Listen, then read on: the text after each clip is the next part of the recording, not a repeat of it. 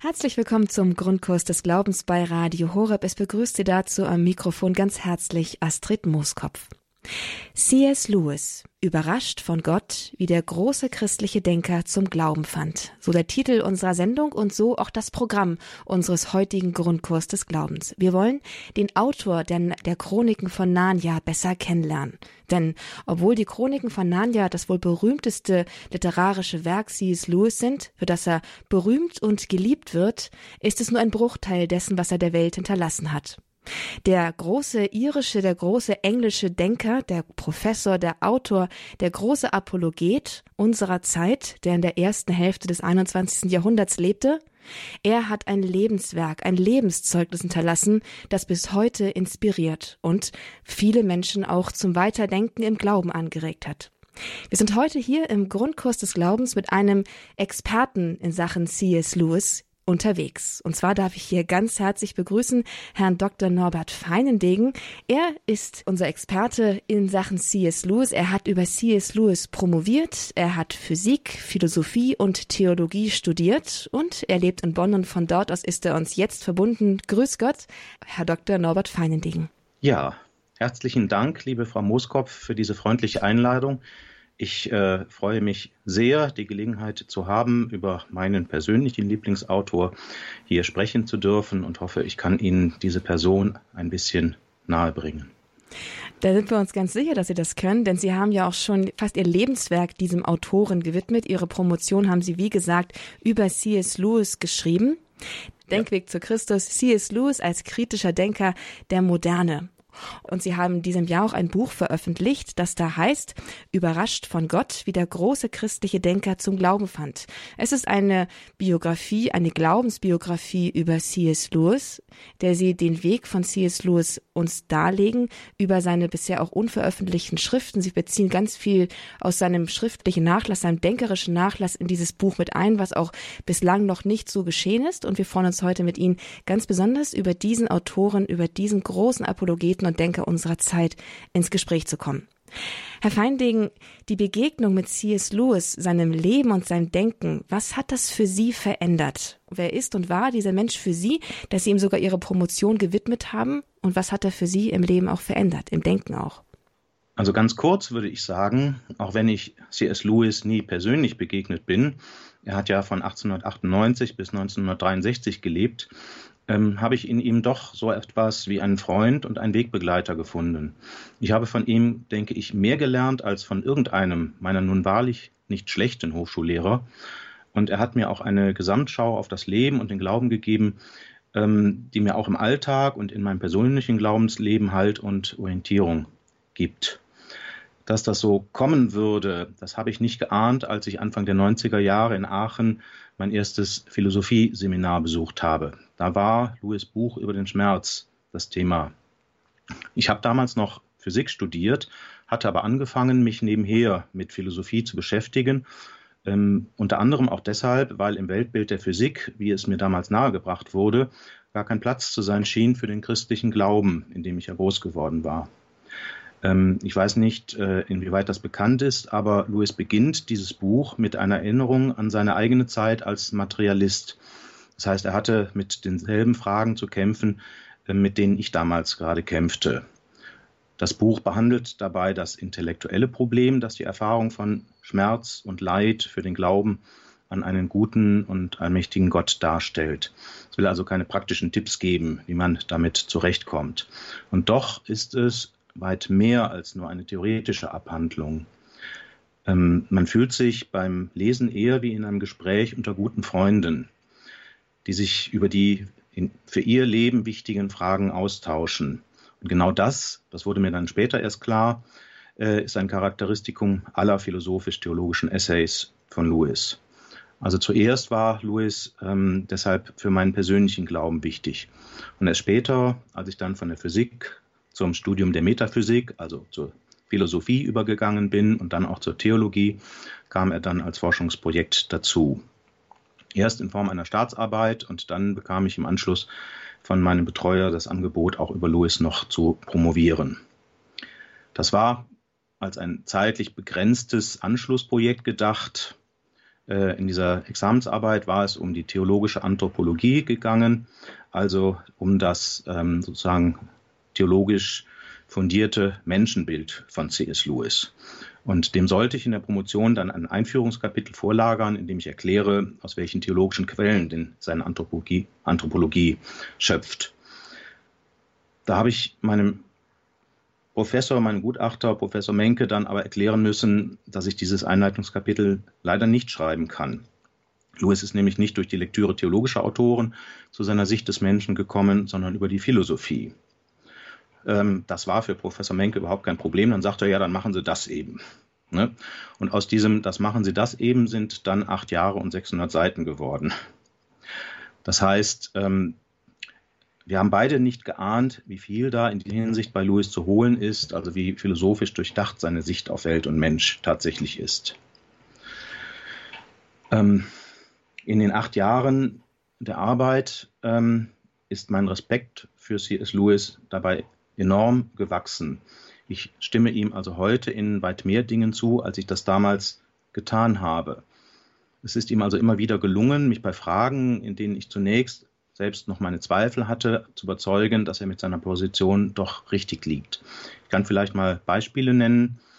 Ähm, Im Theologiestudium, zumindest bei mir als katholischem Theologiestudenten war das so, äh, da lernt man dem Neuen Testament als historischer Quelle grundsätzlich zu misstrauen. Der Literaturhistoriker Lewis, der in seinen Forschungen selbst mit der historisch-kritischen Methode der Textauslegung arbeitet, hat mich überzeugt, dass dieses Misstrauen nicht gerechtfertigt ist. Ähm, dass vieles von dem, was die Evangelien über Jesus berichten, einen hohen Symbolgehalt hat, also zum Beispiel seine Wundertaten, das beweist keineswegs, dass es deshalb nicht auch historisch stattgefunden haben kann. Das liegt auch daran, dass Lewis mir als ehemaligen Physikstudenten klargemacht hat, dass es keinen philosophischen Grund gibt, die im Neuen Testament berichteten Wunder für unmöglich zu halten. Ähm, wenn ich mich heute immer noch mit Louis befasse, was wie gesagt keineswegs so geplant war, dann deshalb, weil er nach meiner Ansicht uns immer noch viel zu sagen hat. Als man ihm 1947 die etwas zweifelhafte Ehre zuteil werden ließ, äh, das Cover des New Yorker Time Magazine zu zieren, dann nannte man ihn dabei ähm, etwas spöttisch einen Heretiker unter den, unter den Intellektuellen. Das heißt, als einen Intellektuellen, der an Christus glaubt. Heute scheint das Thema bei den meisten Intellektuellen mehr oder weniger durch zu sein. Man diskutiert gar nicht mehr darüber, ob der christliche Glaube denn wahr ist oder wenigstens wahr sein könnte. Ähm, da kann es nach meiner Ansicht helfen, sich von einem Intellektuellen wie Lewis, er war sicher einer der am umfassendsten gebildeten Personen des 20. Jahrhunderts, fragen zu lassen, wann und von wem es denn eigentlich widerlegt wurde und vor allem auch mit welchen Gründen. Der, Leben, der, Lebensweg von Lewis ist ähm, in einer wahnsinnig engen Form damit verbunden, mit dem, seiner Glaubenssuche verbunden, aber auch zugleich mit seinem intellektuellen Ringen mit dem Glauben. Beides läuft irgendwie zusammen und greift auch ineinander und ist bei ihm untrennbar. Ein, ohne ein mhm. ziemlich großer Reichtum an Schriften ist uns hinterlassen von ihm, wo auch sein Weg ziemlich gut nachvollziehbar wird. Seine einzelnen Etappen, die Stationen, die er geht, Briefwechsel, Essays, Bücher, die er veröffentlicht hat, bis hin auch zu einem seinem öffentlichen Bekenntnis zum Glauben, dass er einfach auch seinen ganzen Weg nachzeichnet vom Atheisten, der ist vielleicht im Glauben ursprünglich aufgewachsen, aber hin zu einer, von einer atheistischen Überzeugung hin zum Bekenntnis an einen personalen christlichen Gott, ein Bekenntnis an Christus. Er hat diesen Weg zum Teil auch versucht, selbst aufzuschreiben, also selbst eine Autobiografie zu verfassen über seinen eigenen Weg. Und dieses Buch trägt den Titel Überrascht von Freude, Surprised by Joy. Ihr Buch über Lewis trägt den Titel Überrascht von Gott. Und ganz offensichtlich ist es eine Anlehnung an seine Autobiografie. Warum haben Sie diesen Titel gewählt? Hm, also da gibt es zwei Gründe. Der erste, da bin ich ganz ehrlich, das ist ein strategischer. Der Verlag hat mir versichert, dass sich mehr oder weniger beim ersten Blick auf ein Buchcover entscheidet, ob man ein Buch dann auch wirklich in die Hand nimmt oder ob man im Internet noch auf die entsprechende Beschreibung klickt. Ähm, wir haben deshalb nach einem Titel mit Wiedererkennungswert gesucht, also nach einem kurzen, knackigen Titel, der die Leute sofort an C.S. Lewis denken lässt. Überrascht von Gott tut genau das, ähm, gerade wegen der Anklänge an Lewis Autobiografie. Ähm, dieser Titel, und damit bin ich jetzt bei meinem zweiten Grund, ähm, scheint mir aber auch inhaltlich sehr gut zu passen. Was mich bei der Arbeit an dem Buch mit am meisten erstaunt hat, ist das Folgende. Die Anerkennung eines personalen Gottes war für Lewis emotional wesentlich wichtiger als die Anerkennung Jesu Christi. Er musste einen enormen inneren Widerstand überwinden, bis er bereit war, Gott als ein lebendiges Gegenüber anzuerkennen. Der Grund ist, Lewis hatte vor nichts mehr Angst als vor einem Verlust seiner Autonomie, also vor der Möglichkeit, äh, selbst über sein Leben bestimmen zu können. Der Gedanke, da könnte ein Gott sein, der seine willkürlichen Forderungen an ihn stellt, der war für ihn unerträglich. Das durfte einfach nicht sein. Als es dann endlich soweit war, dass Louis Gottes Person sein anerkannte, äh, nach seiner eigenen Auskunft der widerwilligste Bekehrte in ganz England, da stellte er dann aber fest, dass Gott nichts von all dem forderte, wovor er sich all die Jahre gefürchtet hatte. Im Gegenteil. Ähm, er hat sich offenbar in den ersten Wochen und Monaten danach geradezu von der Gnade Gottes getragen gefühlt. Das heißt, der Gott, an den Louis schließlich glaubte, war ganz anders als der Gott, den er all die Jahre vorher abgelehnt hatte. Ich habe übrigens den Verdacht, dass das nicht nur bei Louis so war, sondern auch heute bei vielen Menschen so ist, die vom christlichen Gott nichts wissen wollen. Also wüssten sie mehr über diesen Gott und seine Absichten mit uns Menschen, ähm, dann würden möglicherweise auch ihre Vorbehalte schnell schwinden überrascht von Gott legt irgendwie nahe, dass es ein, ja, dass es ein aktiver, ein agierender Gott ist, der Louis entgegengetreten ist. Jemand, der von sich aus handelt, aber eben überraschend anders handelt, als er es erwartet hätte. Ja, in der Tat. Also, dass Gott tatsächlich da die treibende Kraft in diesem Bekehrungsweg bei Louis gewesen ist, das hat er selber erst sehr spät entdeckt. Dann ist ihm das aber sehr klar geworden. Sie haben erwähnt, dass die größte Hürde für Louis war, dass er sich vor einem Gott fürchtete, der seine Autonomie einschränkt. Ist diese Angst irgendwie bei ihm biografisch begründet? Wo, also, das ist natürlich immer schwierig, sowas herzuleiten und ich, ich will auch keine Küchenpsychologie hier thematisieren, aber es gibt doch manchmal in der Biografie eines Menschen so Erlebnisse, die eine gewisse Form von Angst und Abwehr dann hervorrufen und mit der er sich dann später eben auseinandersetzen muss. Gibt es sowas bei Louis, dass diese Angst vor einem Verlust der Autonomie begründet? Ähm, ja, ganz entschieden. Und das äußert er auch selber so. Also da brauchen wir jetzt nicht die Küchenpsychologie, glaube ich, für ähm, bemühen. Das waren zwei Erfahrungen, die sehr weit in sein Leben zurückreichen. Das eine war, dass er einen Vater hatte, der sehr emotional war und der vor allen Dingen auch nach dem frühen Tod von Louis Mutter der Situation nicht klarkam und in seiner Trauer und seiner Einsamkeit dann seine beiden Söhne, also Jack Lewis, wie C.S. Lewis sich selber nannte, weil er seine Vornamen Clive Staples nicht mochte, und sein Bruder Warren oder Warney. Vater hat die also in seiner Not dann quasi zu seiner hauptsächlichen Gesellschaft erkoren. Und damit waren die Jungen aber ständig in Gesellschaft eines Vaters, der ganz anderes im Sinn hatte als sie selber. Und sie konnten viele Dinge, die sie gerne getan hätten, nicht tun, weil sie halt seinem Vater zur Verfügung stehen mussten. Und das hat Lewis halt sehr belastet. Und die Beziehung zwischen ihm und seinem Vater ist lange Zeit dann auch nicht sehr gut gewesen. Und das Zweite war, dass Louis dann von dem überforderten Vater kurz nach dem Tod der Mutter, da sind keine vier Wochen vergangen, auf ein englisches Internat geschickt wurde und dort einem Lehrer, einem Schulleiter ausgeliefert war, ja, man kann sagen, dessen einziges pädagogisches Mittel halt die körperliche Züchtigung gewesen ist. Erst später hat sich dann herausgestellt, dass dieser Schulleiter psychisch krank war. Das hat damals keiner gewusst, sonst hätte der Vater ihn Louis sicher schnell von der Schule genommen. Und dann folgten weitere ähnliche Schulerfahrungen, in denen Louis auch sich sehr stark in seiner Freiheit eingeschränkt fühlte. Und der Gedanke, eine solche Autoritätsperson jetzt nicht nur auf irdischer, sondern auch auf himmlischer Ebene zu haben, der war für ihn dann einfach unerträglich geworden. Ihr Buch trägt auch einen Untertitel, nämlich wie der große christliche Denker zum Glauben fand. Sie legen mehr oder minder eigentlich den Lebensweg von Lewis auf seine Glaubenssuche, auf seinen Weg im Glauben um. Ist diese Glaubenssuche von Lewis, dieser Weg, den er ihn letztlich auch zu Gott geführt hat, so zentral für sein Leben, dass man das wirklich so eins zu eins fast umwenden kann, wie Sie das tun?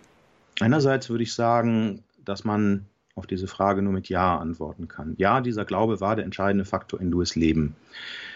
Im Zusammenhang mit dem Buch würde ich das aber doch ein bisschen relativieren wollen. Ich bin nicht der Meinung, dass man Louis Lebensweg auf seinen Glaubensweg reduzieren kann oder sollte. Das tut das Buch, aber nach meiner Ansicht auch nicht. Es ist vielleicht ein bisschen unglücklich, dass der Verlag das Buch als eine neue Biografie von Lewis angekündigt hat. Ich selber spreche immer von einer spirituellen Biografie. Das heißt, ich wähle ganz bewusst einen Ausschnitt aus Lewis Leben und lasse vieles weg, was in anderen Biografien über ihn berichtet wird. Zum Beispiel gibt es ja auch zwei deutsche Biografien von Christian Rendel und Alistair McGrath, wo also noch ganz andere Sachen drinstehen. Aber ich meine, eine solche Beschränkung auf einen zentralen Punkt seines Lebens, ja, die ist trotzdem legitim. Und darin folge ich Louis ja auch selber, wie er in seiner Autobiografie überrascht von Freude vorgeht. Was war die treibende Kraft in Louis Leben? Wir haben jetzt schon den Glauben öfter angesprochen, auch dass es eine der zentralen Fragen war. Aber um es mal versuchen wir mal den Kern zu finden. Was war die, der war der Motor des Ganzen, dass ihn diese Frage nach einer Form von Glauben, denn ich bin mir nicht sicher, ob man immer von Glauben sprechen, wonach er auf der Suche war. Was war die mhm. treibende Kraft? Was war der Motor des Ganzen? Ja, interessant, dass Sie die Frage so formulieren. Ich würde nämlich tatsächlich, genauso wie das, wie Sie das gerade angedeutet haben, bei Lewis gar nicht von einer Glaubenssuche sprechen. Er selbst hat gar nicht nach Gott gesucht, das betonte er auch immer wieder. Es war im Gegenteil Gott, der nach ihm gesucht hat.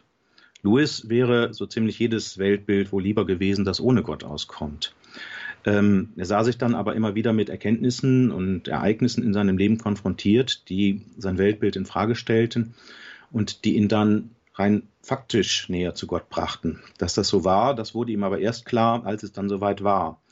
Ähm, als Gott ihn also schon schachmatt gesetzt hatte, wie er das ja auch in Überrascht von Gott schreibt. Ich denke, der Motor auf Lewis eigener Seite war die Suche nach Sinn.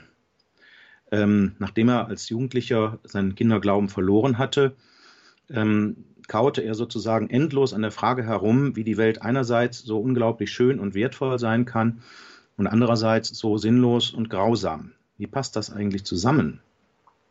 Ähm, dabei behauptete er, es gebe gar keinen Gott, war aber gleichzeitig doch auch irgendwie böse auf ihn, weil er eine solche Welt geschaffen hatte ähm, und der ihm selbst dadurch ungefragt die Bürde der Existenz aufgezwungen hatte. Also Louis hat sich schon dabei ertappt, sich zu wünschen, er wäre besser gar nicht geboren worden. Louis späterer Glauben war dann das Ergebnis seines Versuchs, könnte man vielleicht sagen, diesen gordischen Knoten zu durchschlagen. Die Erfahrungen von Schönheit und Wert, ähm, die er gemacht hatte, zu leugnen, das kam für ihn nicht in Frage. Dafür waren sie einfach zu stark und dafür war er vor allen Dingen auch zu ehrlich. Als er dann aber schließlich geklärt hatte, was diese Erfahrungen ihm wirklich über die Beschaffenheit der Welt verraten, hat er dann mit Erstaunen festgestellt, dass er entgegen seinem eigenen Wunsch dann doch beim christlichen Gott angekommen war. Was war es denn, was C.S. Lewis besonders liebte in der Welt? Er war ein großer Liebhaber der Natur, und zwar der Natur äh, in all ihren Schattierungen. Also das Wetter war ihm vollkommen egal. Also es gab kaum was Schöneres für ihn später, als mit ein paar Freunden ähm, sogenannte Wandertouren zu unternehmen und ähm, also in der freien Natur unterwegs zu sein und sich dabei über Gott und die Welt und so weiter auszutauschen. Und natürlich er liebte die Literatur. Diese Literatur äh, auch in fast jeglichen Formen, vor allen Dingen aber in Form äh, von fantastischen Geschichten, ob nun ähm, Märchen oder Fantasy-Geschichten oder Fairy Tales, wie das im Englischen dann auch heißt. Ähm, also fantastische Literatur, äh, Mythen, ähm, was immer einem da so einfallen könnte. Und dann gab es zusätzlich noch Menschen, äh, denen Louis äh, besonders zugetan war. Also ich denke, die drei Dinge, die Natur, ähm, die Literatur und bestimmte Menschen, das war es, äh, bei denen er halt Schönheit und Wert ähm, erfahren hatte. Eine ganz zentrale Erfahrung im Leben, die in besonderer Weise heraussticht, die, auf die er auch indirekt Bezug nimmt im Titel seiner, seiner Autobiografie, nämlich auf Joy. Surprised by Joy heißt sie, auf Joy, auf Freude, überrascht von Freude die tritt dem Leser bei seiner Schriften immer mal wieder entgegen, nämlich dass er die Freude erwähnt, auch gerade natürlich auch in seiner Autobiografie. Dr. Feinlegen, was hat es mit dieser Joy, mit dieser Freude eigentlich auf sich? In Ihrem Buch verwenden Sie tatsächlich das englische Originalwort, also Joy. Sie schreiben nicht Freude, Sie schreiben Joy. Warum das? Was ist das Besondere daran? Ich verwende tatsächlich das englische Originalwort, weil man es fast schon wie einen Fachbegriff sehen muss bei Lewis. Das heißt also, es ist nicht Freude im normalen, im umgangssprachlichen Sinn damit gemeint. Ganz kurz und als erstes würde ich vielleicht sagen, Joy war für Lewis ein Wegweiser. Er war vielleicht der wichtigste Wegweiser auf seinem Weg zu Gott. Ähm, insofern ist der Titel Surprised by Joy für Louis spirituelle Autobiografie auch sehr treffend gewählt. Ich würde Joy als eine Erfahrung einer auf Erden unstillbaren Sehnsucht beschreiben, die zugleich wichtiger und wertvoller ist als alles Übrige in der Welt. Man würde sie deshalb auch gegen nichts anderes eintauschen wollen, selbst wenn einem da eine vollkommene und dauerhafte Befriedigung versprochen würde. Louis selbst schreibt in einem Brief ähm, auf seiner persönlichen Skala, wiege eine Sekunde von Joy problemlos zwölf Stunden jeglicher Art von Vergnügen oder anderen Formen der Freude auf. Es ist ziemlich schwierig, Beispiele für die Erfahrung zu bringen, die von jedem mitvollzogen werden können. Die frühen Erfahrungen von Joy, die Lewis nennt, also die sind relativ bekannt. Die Erinnerung an einen Spielzeuggarten seines Bruders, das Lesen von Beatrix Potters Squirrel Nutkin, also das Eichhörnchen, äh, in herbstlichen Wäldern und dann das Lesen der Zeilen Ball, The Beautiful is dead, is dead. Ähm, mir scheint, diese Beispiele bringen die meisten Leute in ihrem Verständnis aber nicht allzu viel weiter. Das könnte damit zu tun haben, dass sie sehr persönlich und auch zu individuell sind. Ähm, wenn ich darf, würde ich deshalb gerne zwei eigene Beispiele bringen. Ich habe zu Corona-Zeiten einmal in der Neusser Münsterkirche eine Aufführung des Messias von Händel erlebt und im ganz kleinen Ensemble. Anders ging das ja auch nicht zu der Zeit. Es war eine wunderbar andächtige Atmosphäre in der Kirche. Als die Sopranistin dann anhob und zu singen begann, ich weiß, dass mein Erlöser lebt. Da ist etwas in mir passiert. Ich kann das kaum erzählen, ohne dass das Zwerchfell bei mir wieder zu zucken beginnt und mir die Tränen in die Augen steigen. Es ist, als hätte ich nie etwas Schöneres erlebt als diese fünf Minuten. Und fünf Minuten ist extrem lang für Erfahrungen von Joy. Schöner, aber auch wahrer als alles Übrige in der Welt. Als hätte mir dieses Lied mehr darüber gesagt, wer ich in Wahrheit bin, als alle Philosophie und alle wissenschaftlichen Erkenntnisse. Ich kann aber nicht genau sagen, was das ist. Ich weiß nur, da ist etwas in mir, das sehnt sich oder streckt sich aus nach dem, wovon die Sopranistin gesungen hat. Alles in mir verlangt danach, dorthin zu gelangen, wo dieses Lied seinen Ursprung hat. Aber natürlich bin ich nicht da. Das ist mir auch die ganze Zeit klar. Deshalb ist diese Erfahrung auch durchaus von einer Art Verlust oder Trauergefühl begleitet. Aber ich würde diesen Moment trotzdem um nichts in der Welt missen wollen.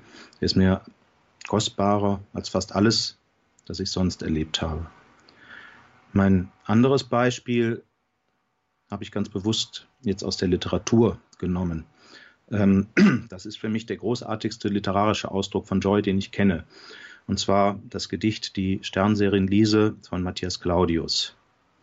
Ähm, das geht wie folgt. Ich sehe oft um Mitternacht, wenn ich mein Werk getan und niemand mehr im Hause wacht, die Stern am Himmel an. Sie gehen da hin und her zerstreut, als Lämmer auf der Flur, in Rudeln auch und aufgereiht, wie Perlen an der Schnur. Und funkeln alle weit und breit und funkeln rein und schön. Ich seh die große Herrlichkeit und kann mich satt nicht sehen. Dann saget unterm Himmelszelt, mein Herz mir in der Brust, es gibt was Besseres in der Welt als all ihr Schmerz und Lust. Ich werf mich auf mein Lager hin und liege lange wach und suche es in meinem Sinn und sehne mich danach. Ich glaube, Besser kann man nicht beschreiben, was Joy ist. In gewisser Weise war die erste Hälfte von Louis Leben ein einziger Versuch, die Quelle dieser Sehnsucht zu finden. Das heißt, er hat eigentlich alles zwischen Himmel und Erde ausprobiert, was auch nur im Ansatz versprach, das Gesuchte zu sein. Die Natur, das Okkulte, das Erotische, die eigene Vergangenheit, jegliche Art von Zustand seines eigenen Bewusstseins. Jedes Mal hat er dann aber nach einiger Zeit festgestellt, dass er sich geirrt hat. Ähm, wann immer er versuchte, eines dieser Dinge mit dem Objekt seiner Sehnsucht zu identifizieren, entzog sich ihm diese Erfahrung. Und zum Schluss kam ihm dann sozusagen die große Erkenntnis, es ist gar nichts zwischen Himmel und Erde, das diese Erfahrung bei ihm auslöst. Das Gesuchte liegt jenseits von Raum und Zeit. Es war Gott, dem die ganze Zeit über seine Sehnsucht gegolten hatte, denn dieser ist ja kein Bestandteil der geschaffenen Welt und doch wertvoller als alles, was es in ihr gibt. Das war bei Louis natürlich zunächst nicht der christliche Gott. Louis war 25 und er war ein Pantheist, als er diese Entdeckung machte und noch sehr, sehr weit vom christlichen Gott entfernt. Aber er war eben auch kein Atheist mehr. Das heißt, er glaubte, dass die Welt als Ganze ein Ausdruck eines göttlichen Geistes war, der in der Welt selbst aber nirgends in Erscheinung tritt. Und dazu passte eben dieses Empfinden einer unstillbaren Sehnsucht nach etwas, das sich nie erreichen lässt, sehr gut. Später, als Christ, war er dann der Ansicht, dass sich diese Sehnsucht eines Tages dann doch wird stillen lassen, aber nicht in diesem Leben, sondern im nächsten. Das heißt, er verstand Joy dann als einen Hinweis darauf, dass wir für den Himmel geschaffen sind. Das heißt, für eine Begegnung mit Gott, wo all unsere Wünsche dann ihr Ziel finden. Ähm, vielleicht noch eine kleine abschließende Fußnote dazu. Ich habe die Erfahrung von Joy mal in einem Benediktinerinnenkloster vorgestellt. Im Anschluss an den Vortrag saßen wir dann noch eine Weile zusammen und dabei ist etwas passiert, womit ich überhaupt nicht gerechnet habe. Ähm, eine Schwester nach der anderen begann von ihrer Berufungsgeschichte zu erzählen und in jeder waren Erfahrungen von Joy ein wichtiges Moment gewesen. Wir sprechen hier über C.S. Lewis, den Autor der Chroniken von Narnia der aber nicht nur dieses, diese Kinder- und Jugendbuchreihe hinterlassen hat, sondern auch tatsächlich ein umfassendes Lebenswerk, ein Lebenszeugnis hinterlassen hat. Wir lernen diesen Autor, diesen großen Denker der ersten Hälfte des 21. Jahrhunderts besser kennen. Hier im Grundkurs des Glaubens sind wir im Gespräch mit Dr. Norbert Feinendegen aus Bonn. Er hat über C.S. Lewis promoviert und in diesem Jahr ein Buch über ihn veröffentlicht. C.S. Lewis, überrascht von Gott, wie der große christliche Denker zum Glauben fand. Der Name seines Buches ist auch der Titel unserer Sendung hier bei Radio Horeb und damit geht es gleich weiter. Wir lernen C.S. Lewis besser kennen und folgen ihm auf dem Weg seines Glaubens, der ihn schließlich zu Gott und zur Anerkennung seiner personalen Gottheit geführt hat. Bleiben Sie dran. Hier bei Radio Horeb geht es gleich weiter.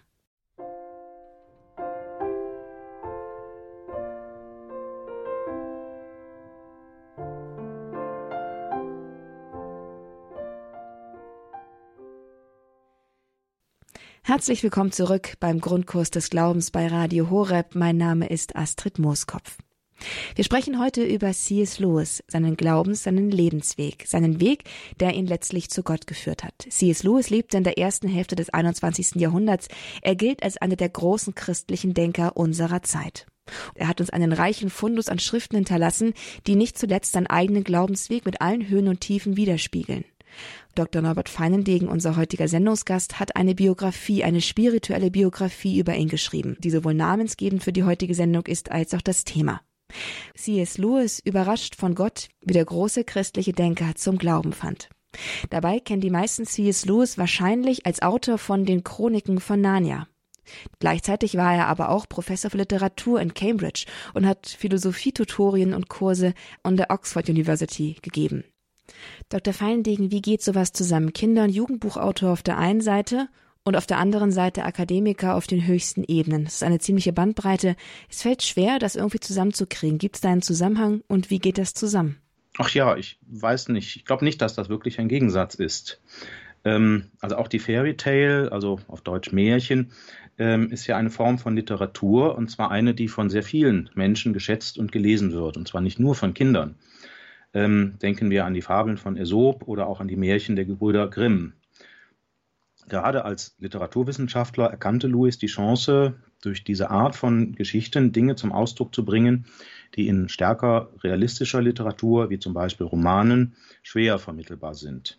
Er schrieb sogar einen Essay mit dem Titel Manchmal sagen Märchen am besten, was man sagen will und hat ihn in einer, Literaturverze äh, in einer Literaturzeitschrift veröffentlicht. Das besondere Art, äh, das Besondere dieser Art von Literatur, beziehungsweise von fantastischer Literatur insgesamt, besteht darin, dass die Abenteuer, die man als Leser mitverfolgt, immer auch spirituelle Abenteuer sind. Es geht also in der Fairy Tale nicht nur darum, einen Drachen mit dem Schwert zu besiegen, sondern dieser Drache hat sozusagen eine psychologische Komponente. Es ist also gewissermaßen unser eigener innerer Schweinehund, den wir überwinden müssen, um zu unserem wahren Selbst und zur nötigen Offenheit für andere zu finden. Dass Lewis diese Funktion der Fairy Tale erkannte und dass sie ihm so am Herzen lag, liegt daran, dass er das immer wieder selbst so erfahren hatte. Zum Beispiel durch Der Wind in den Weiden von Kenneth Graham oder Die Prinzessin und der Kobold von George MacDonald. Der spirituelle Gewinn, den er aus diesen Geschichten zog, ähm, verflüchtigte sich dabei nicht, wenn er die Geschichten als Erwachsener wiederlas. Und das brachte ihn dann auf die Idee, mit seinen Narnia-Geschichten etwas Ähnliches zu versuchen.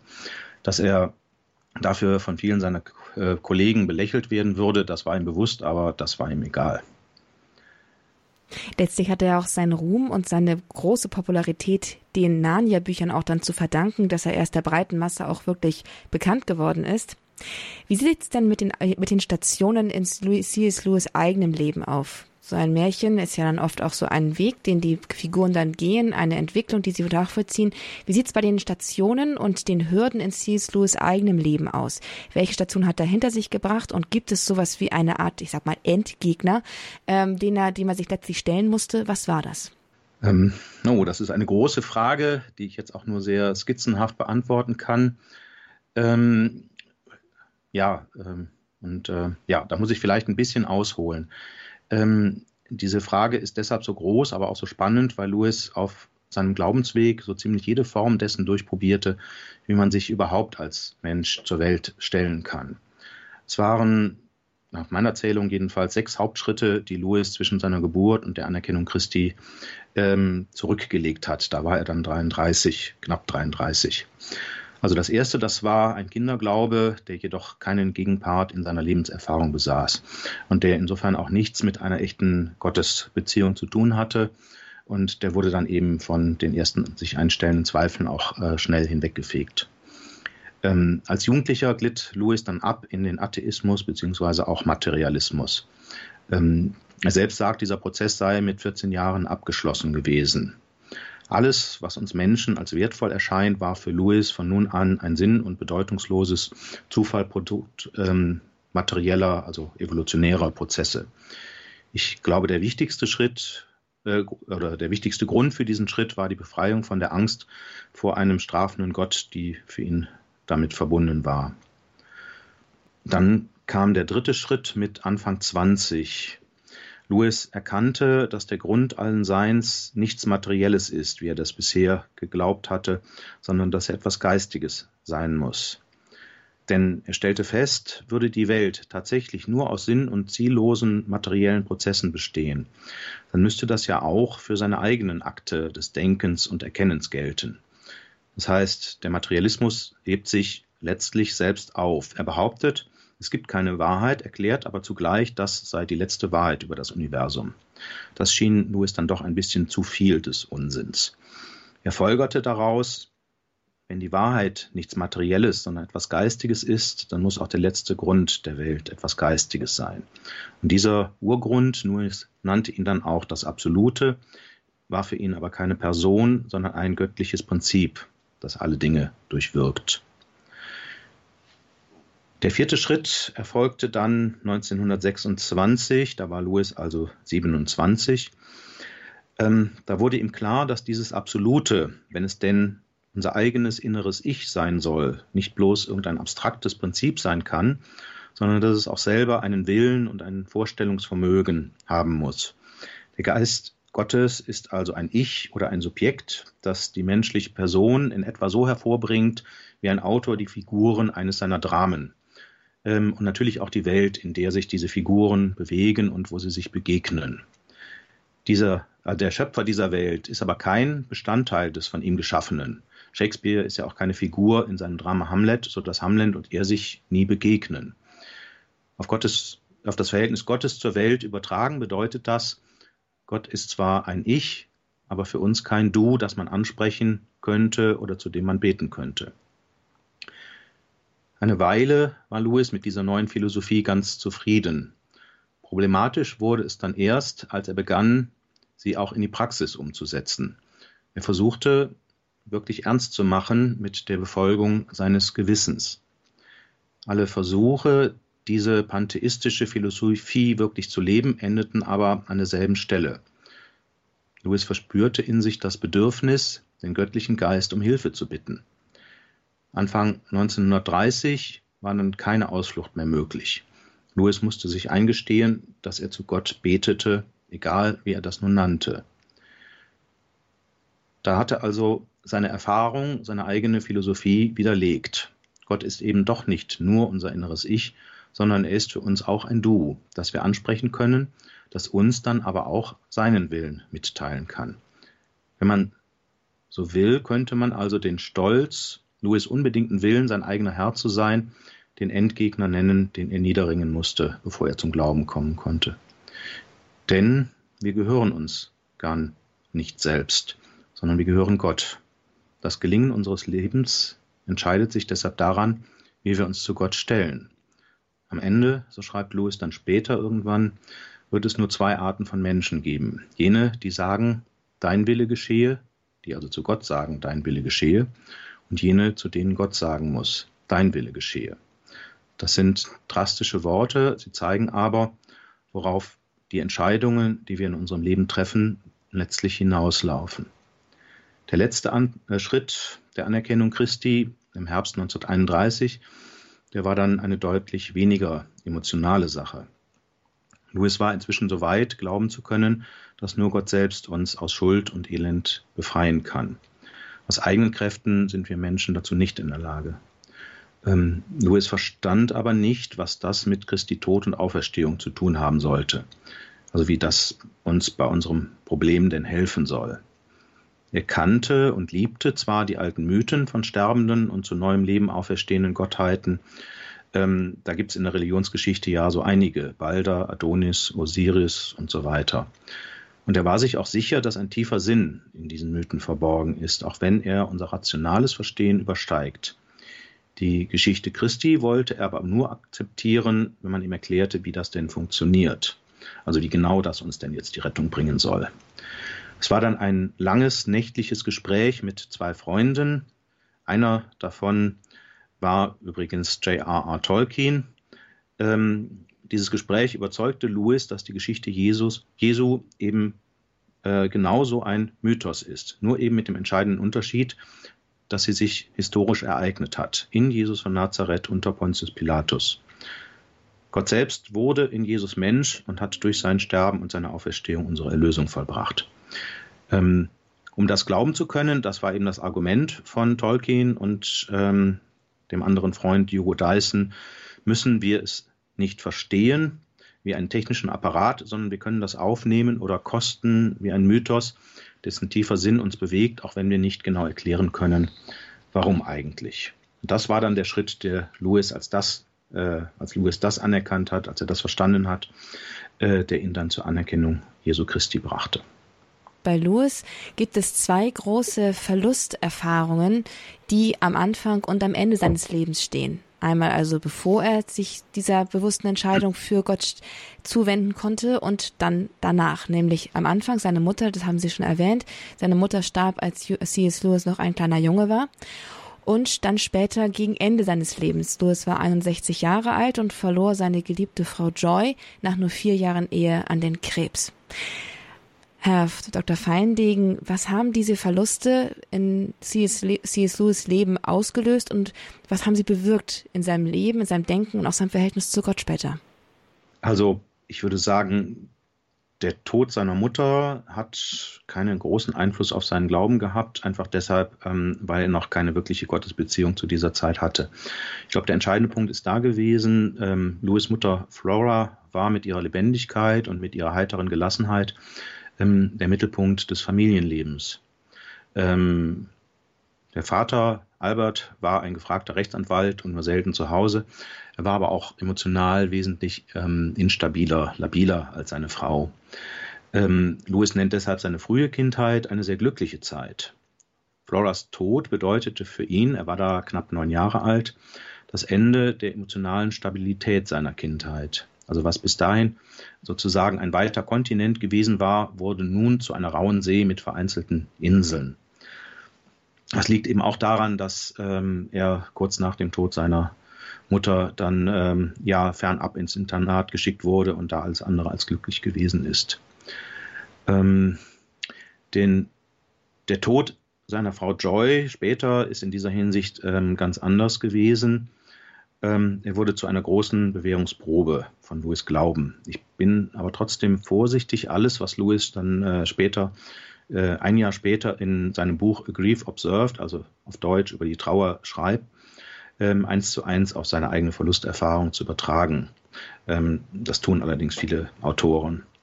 In dem Buch steckt nach meiner Ansicht ähm, sehr viel autobiografisches, es ist aber auch schriftstellerisch gestaltet. Ähm, das heißt, Lewis wollte nicht nur seiner eigenen Trauer Ausdruck geben, sondern nutzte die literarische Form des Tagebuchs, um auch etwas Allgemeingültiges über die Trauer zu sagen. Er hat das Buch deshalb übrigens auch zunächst unter einem Pseudonym veröffentlicht, weil er eben verhindern wollte, dass es nur als ein Ausdruck seiner persönlichen Trauer gelesen würde. Ähm, ganz entscheidend bei dem Buch ist nach meiner Ansicht, dass Lewis die Trauer als einen Prozess beschreibt. Die Trauer führt ihn anfangs in die schwärzesten Zweifel hinein. Ausgerechnet in der Stunde seiner größten Not scheint sich ihm Gott komplett zu entziehen. Also nicht der Hauch einer Gewissheit, seine Gegenwart verbleibt ihm noch. Doch dann lernt er nach und nach, warum das so ist und was das mit seiner eigenen Selbstbezogenheit und seinem immer noch reichlich unvollkommenen Glauben zu tun hat. Also nicht Gott ist verantwortlich für das Schweigen Gottes, sondern Louis erkennt, dass er selbst noch nicht voll und ganz beziehungsfähig war. Das Interessante ist, genau an dieser Stelle, als ihm diese Erkenntnis kommt, kippen Louis Aufzeichnungen in die Sprache des Gebetes. Also ein Zeichen, dass er die Beziehung zu Gott wieder aufnimmt. Am Ende weist Louis seiner sterbenden Frau Joy dann die Rolle zu, die in der göttlichen Komödie bei Dante äh, Beatrice einnimmt. Das heißt, sie ist diejenige, die ihn zu Gott geführt hat. Ähm, Vielleicht noch eine Fußnote dazu. Ähm, Sie haben ja eben schon den Film Shadowlands angesprochen, oder nee, ich glaube, das war in unserem Vorgespräch. Ähm, also dieser Film, der die Geschichte von Lewis und Joy erzählt, mit Anthony Hopkins in der Rolle von C.S. Lewis. Das ist ein toller Film, aber nach meiner Ansicht mit einer großen Schwäche am Ende. Da wird nur aus den ersten beiden Kapiteln von A Grief Observed zitiert, in denen Lewis heftig mit Gott hadert. Die weitere Entwicklung, wie er also wieder zurückfindet zum Glauben an Gott, wird im Film nicht mehr dargestellt. Damit scheint es so, als habe Louis durch den Tod Joyce seinen Glauben verloren, was aber definitiv nicht der Fall gewesen ist. Und ich meine, in dieser Hinsicht ist der Film vielleicht nicht ganz äh, gelungen und vielleicht auch nicht ganz ehrlich. Eine weitere, ich weiß nicht, Prüfung, Fragezeichen, ist auch die Erfahrung des Krieges. Vielleicht nicht gerade für Louis, das wäre jetzt meine Frage an Sie, aber doch zumindest für seine Generation. Welche Rolle spielt der Krieg in seinem Denken und eben auch für seinen Lebensweg? Nimmt er eine größere Rolle ein? Hadert er damit? Ich glaube, da müssen wir differenzieren zwischen dem Ersten und dem Zweiten Weltkrieg. Louis war als Soldat im Ersten Weltkrieg ganz junger Mann. Er ist tatsächlich mit 19 Jahren an der Front in Frankreich angekommen. Und zu der Zeit ist er ja Atheist gewesen und das hat also seinen Atheismus eher noch bestärkt. Ähm, der Zweite Weltkrieg, ähm, an dem hat er natürlich nicht mehr als aktiver Soldat teilgenommen, da war er schon äh, Mitte 40. Ähm, wenn man sich jetzt äh, fragt, welchen Einfluss ähm, dieser Zweite Weltkrieg auf Louis Denken hatte, würde ich sagen, auf sein Denken zunächst mal ähm, gar nicht gerade weil er als Soldat am Ersten Weltkrieg teilgenommen hatte äh, und übrigens im April äh, 1918 auch schwer verwundet worden war, ähm, hatte er ja seine Krieg Kriegserfahrung schon vor langer Zeit gemacht. Ähm, und wie drastisch das gewesen ist, kann man auch daran sehen, dass von den fünf oder sechs Kameraden, mit denen er ins Feld geschickt worden war, also von Oxford aus, ähm, dass er als einziger überlebt hat. Er wusste also, was Krieg bedeutet und hatte das in seiner christlichen Weltsicht auch in Rechnung gestellt.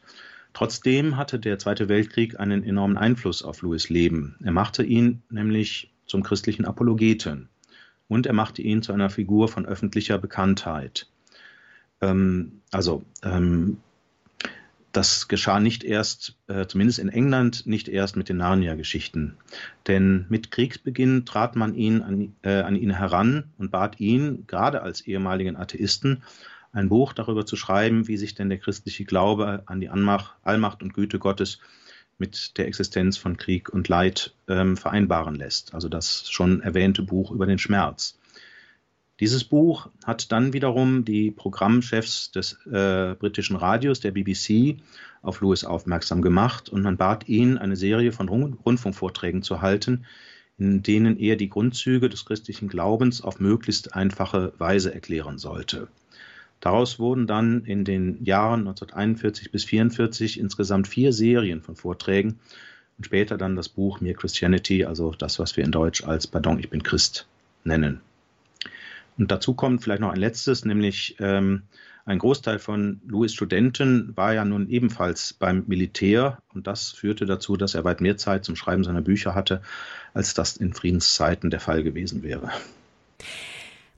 Herr Feindegen, wo steht C.S. Lewis am Ende seines Lebens? Wohin hat er seinen Glaubensweg geführt und was hat dieser C.S. Lewis unserer heutigen Zeit noch zu sagen? Ganz kurz äh, als erstes äh, eine kleine Warnung, weil es ja äh, die Überschrift Überrascht von Gott, also äh, die Biografie ist. Ähm, in dem Buch selber verfolge ich Louis Glaubensweg ja gar nicht bis zu seinem Tod, sondern nur bis zu dem Moment, wo er zum Glauben an Christus kommt. Also die zweite christliche Hälfte behandle ich nicht. Ähm, dazu würde ich aber sagen, ähm, Louis ist bis zu seinem Lebensende dem Glauben treu geblieben, den er dann äh, im September 1931 angenommen hat. Er hat im Laufe der Zeit ihn noch besser und tiefer verstanden, aber am Kern des Glaubens hat sich dadurch nichts verändert. Äh, und dieser Kern stand im Vertrauen auf Christus, in dem Gott selbst Mensch geworden ist, um uns von Schuld und Leid zu befreien und uns den Weg zum Leben zu weisen. Ähm, dieses Vertrauen hat natürlich noch einige Erschütterungen, Erfahrungen, ähm, ist Lewis aber bis zum Schluss erhalten geblieben. Wer daran Zweifel hat, jetzt auch angesichts von Shadowlands und so weiter, der kann vielleicht mal in äh, Lewis letztes Buch Letters to Malcolm auf Deutsch, du fragst mich, wie ich bete, äh, hineinlesen. Ähm, am allerwichtigsten würde ich aber sagen, ähm, sein Glaubensweg hat Lewis äh, ähm, zu Gott selbst geführt, zu jeder zu jener unzerstörbaren Gemeinschaft, die wir hier auf Erden immer nur anfanghaft erfahren können. Also in das, was wir manchmal etwas ungeschickt den Himmel nennen, weil das mit vielen falschen und sehr menschlichen Vorstellungen verknüpft ist. Für Louis ist es aber auch eben der Ort gewesen, wo seine vollkommene Erfüllung findet, wonach er sich in den Erfahrungen von Joy immer schon gesehnt hat. Was hat Louis jetzt nun unserer Zeit noch zu sagen? Ich würde sagen einiges. Ich meine, gerade in Zeiten des Relativismus tut es gut, von ihm daran erinnert zu werden, dass die Wahrheit sich nicht nach uns richtet, sondern dass wir uns nach der Wahrheit richten müssen. Das betrifft nicht zuletzt den Bereich der Ethik mit ihren heute ja oft zu hörenden Parolen wie das muss jeder für sich selbst wissen oder My Body, My Choice. Es betrifft aber auch unser Gottesbild, das wir nur zu gerne nach unseren eigenen Wünschen zurechtstricken. Zudem meine ich, ist Lewis heute noch relevant, weil er viele der Vorurteile der Moderne gegen den christlichen Glauben erst selbst überwinden musste, bevor er zum Glauben kam. Die Argumente, die er für den Glauben in seinen Schriften vorträgt, waren also jene Argumente, die ihn selbst zuvor von der Wahrheit des Christentums überzeugt hatten. Und wer kennt das Gewicht eines Argumentes wohl besser als derjenige, der sich durch dieses Argument davon hat überzeugen lassen, dass er sich bisher im Irrtum befunden hat. Und vielleicht noch ein letzter Punkt. Ähm, Lewis hat seinen Lesern in seinen Schriften ein Ge Gespräch auf Augenhöhe angeboten über die für sie wichtigsten Fragen. Das hängt ganz wesentlich mit seiner Bereitschaft zusammen, die Sprache seiner Leser und Zuhörer zu lernen. Das sieht man vor allen Dingen eben auch bei den Rundfunkvorträgen ähm, oder eben dann später auch in Mere Christianity, wenn man da in das englische Original schaut, stellt man fest, dass der Text aus fast nur ganz kurzen ein- oder zweisilbigen Wörtern besteht, die wirklich jeder versteht. Deshalb lohnt es sich auch immer noch, Lewis zu lesen. Noch mehr aber sollte er uns ein Ansporn sein, für die heutige Glaubensverkündigung, also für unsere Zeit und Gesellschaft zu tun, was Lewis für seine Zeit und Gesellschaft getan hat. Herr Dr. Feinendegen, was hat Sie am meisten berührt von dem, was Sie von und über C.S. Lewis im Laufe Ihrer ja, Arbeit mit und über ihm erfahren haben? Ich glaube, es gibt zwei Aspekte von Lewis Charakter, die mich am meisten berühren und bewegen. Und zwar je mehr, je besser ich ihn kennenlerne, ähm, jetzt übrigens auch noch, noch einmal über die Arbeit an der Biografie. Das eine ist seine enorme Offenheit, das heißt seine Bereitschaft, sich auf die Dinge und Personen, die ihm begegnen, voll und ganz einzulassen. Man könnte es auch seine unbedingte Wahrheitsliebe nennen. Also Lewis hat sich nicht damit zufrieden gegeben, wie ihm die Dinge subjektiv erscheinen, oftmals gefärbt durch äh, die eigenen Wünsche und Abneigungen, ähm, er wollte wissen, wie die Dinge wirklich sind, egal ob ihm das gerade nun passte oder nicht. Und eben diese unbedingte Wahrheitsliebe hat ihn schließlich zu Christus geführt. Ähm, ich weiß nicht, ob Sie das kennen. Ich kenne es von mir selber sehr wohl. Ich höre oder erlebe etwas, das mir so gar nicht in den Kram passt, weil es meinen Wünschen und meinen Überzeugungen widerspricht. Ich gehe dem dann aber lieber nicht nach, ähm, weil es ja das ganze schöne Gebäude meiner Gedanken und meiner Wertigkeiten gefährden könnte. Das will ich nicht und deshalb schiebe ich den Zweifel, der da bei mir entsteht, beiseite und mache lieber weiter wie bisher. Das fällt mir durch die Begegnung mit Louis Wahrheitsliebe heute um einiges schwerer. Das andere, und das ist auch damit verbunden, ist die Tatsache, dass Louis versuchte, die Weltsicht, die er vertrat, immer auch zu leben. Nicht immer mit allerletzter Konsequenz, aber doch ernsthaft genug, um den Widerspruch zu erkennen zwischen seiner realen Erfahrung der Welt und seinen theoretischen Überzeugungen. Das hat mich wachsamer gemacht für die Widersprüche zwischen meinen eigenen Überzeugungen und meinem Tun, ähm, was ich als sehr heilsam empfinde. Und es fordert mich heraus, ebenfalls es ernster zu nehmen mit meinem eigenen christlichen Glauben, ihn also tatsächlich auch in die eigene Praxis meines Lebens zu übersetzen. Das sagt Dr. Norbert Feinendegen. Er ist Experte in Sachen C.S. Lewis, hat über C.S. Lewis promoviert und in diesem Jahr ein Buch herausgebracht mit dem Titel C.S. Lewis überrascht von Gott, wie der große christliche Denker zum Glauben fand. Diesen Titel haben wir für den heutigen Grundkurs des Glaubens entliehen, ebenso wie den Autor dieses Buches. Er war heute im Gespräch hier im Grundkurs des Glaubens bei Radio Horeb. Ein herzlichen Dank für Ihre Zeit und für Ihre umfassenden Darlegungen, die uns die Person und die Persönlichkeit C C.S. Lewis mit seinem Leben und Denken näher gebracht hat. Danke, Herr Dr. Feindegen. Ja, ich habe zu danken, Frau Mooskopf, für dieses äh, schöne Interview. Äh, ich hoffe, es wird ein bisschen deutlich, was meine Faszination an dieser Person ist und vielleicht habe ich Sie damit ein bisschen anstecken können. Wer sich hat anstecken lassen, der kann bei uns auf www.horab.org im Programm Infofeld zur heutigen Sendung zum Grundkurs des Glaubens einmal vorbeischauen und dort ein paar Hinweise zur Literatur finden. Dort finden Sie eine Liste mit den wichtigsten und schönsten und lesenswertesten Werken von C.S. Lewis aus der persönlichen Empfehlung von Dr. Norbert Feinendegen und natürlich aber auch das namensgebende Buch dieser Sendung Überrascht von Gott, das der Anlass für die heutige Sendung, den Grundkurs des Glaubens hier gegeben hat. Diese Sendung nachhören können Sie bei uns im Podcast-Bereich unter www.hore.org in der Rubrik Grundkurs des Glaubens. Dort finden Sie die ganze Sendung, natürlich zum kostenlosen Download oder zum Online-Nachhören. Schön, dass Sie heute mit dabei gewesen sind. Danke für Ihr Interesse und bis zum nächsten Mal im Grundkurs des Glaubens. Ich verabschiede mich und wünsche Ihnen viel Freude mit dem weiteren Programm bei Radio Horeb. Am Mikrofon war für Sie Astrid Mooskopf.